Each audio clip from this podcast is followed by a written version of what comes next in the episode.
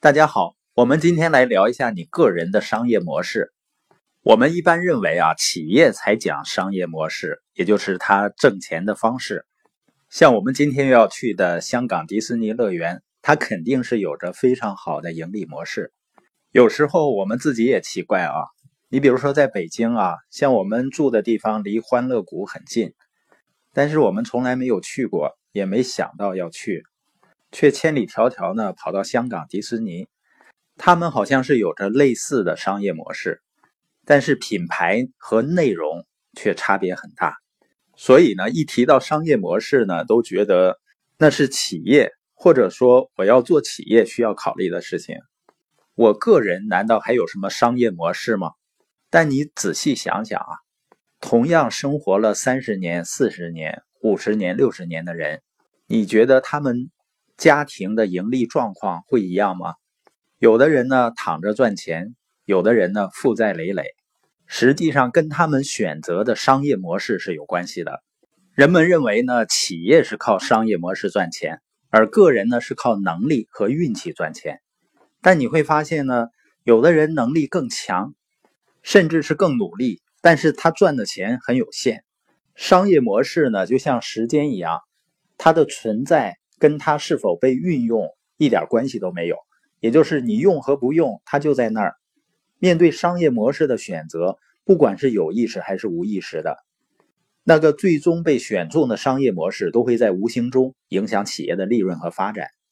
就是说，有一只无形的手，所以呢，企业都在认真的研究自己的商业模式。那同样道理呢，不管一个人是否能够清醒的意识到自己的商业模式是什么。他都会被自己正在运用的商业模式所左右，受影响的不仅是收入啊。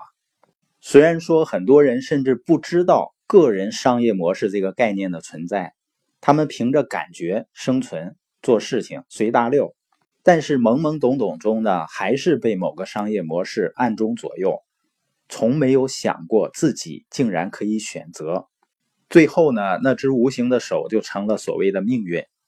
所以，我们要想实现财务自由，我们就要研究自己的商业模式，而且有意识的选择自己的商业模式，还要有意识的改良，让那只无形的手呢成为我们的朋友。而如果我们不去研究呢，我们甚至一辈子被耍了，我们还不知道呢。我们前面在谈到财务自由的时候啊，已经确定了一个事实，什么事实呢？就是所有的人都在出售自己的时间。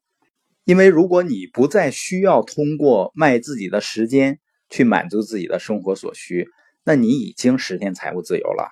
也就是说，在实现财务自由之前呢，所有的人都在出卖自己的时间。那个人的商业模式是什么呢？就是一个人出卖自己时间的方式。你不要认为人们都在用同样的方式出卖自己的时间，也不要认为呢，老师、律师。或者是医生，他们不是同一种商业模式。事实上呢，人们虽然技能不同，但是大家都在用同一种商业模式去盈利。比如一家公司的总裁和那个门卫，他们实际上用的同样一种商业模式，只不过他们单位时间卖的钱不一样而已。那我们来看一看个人商业模式的分类。第一种个人商业模式就是一份时间出售一次。我们知道那种小时工，或者呢一些做零工的人，他们就是那种零售自己的时间的人，而他们可卖的时间有限，一天就二十四小时，还不能全部都销售，卖不出去的部分呢也不会形成库存，直接消失就没有了。这种商业模式可悲的地方呢，我们在用有限的时间去换有限的钱，不投入时间呢就没有钱了。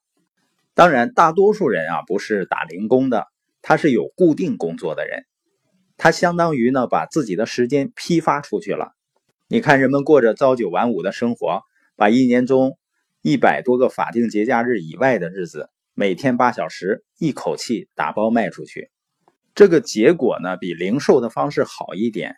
不过呢，不管把时间零售还是批发，都是一份时间出售一次。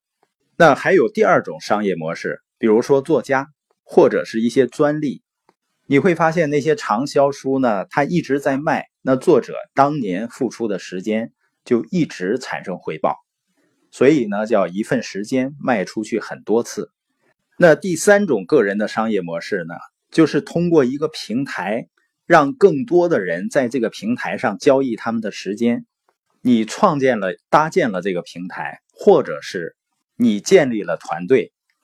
当有一套完善的系统在支持的时候，你离开了，但是交易继续进行，这就是第三种个人的商业模式。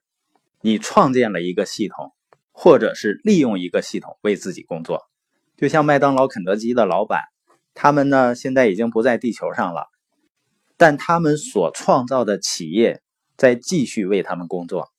他们已经不在了，但是他们所创造的企业系统赚到的钱。比这个地球上绝大多数拼命用时间努力赚钱的人赚的要多得多。听完这些呢，你再回头想想，在《穷爸爸富爸爸》中，为什么清奇的爸爸反复的告诉清奇不要为金钱工作，实际上也是在教会他不要用时间去换钱，而一定是借助一个平台、一个系统，让钱和让系统为自己工作。那我们今天播音的重点呢？大家要认真的思考：你是在批发还是零售你的时间呢？只是用一份时间换一份收入，还是把自己投入的时间转换成一份资产？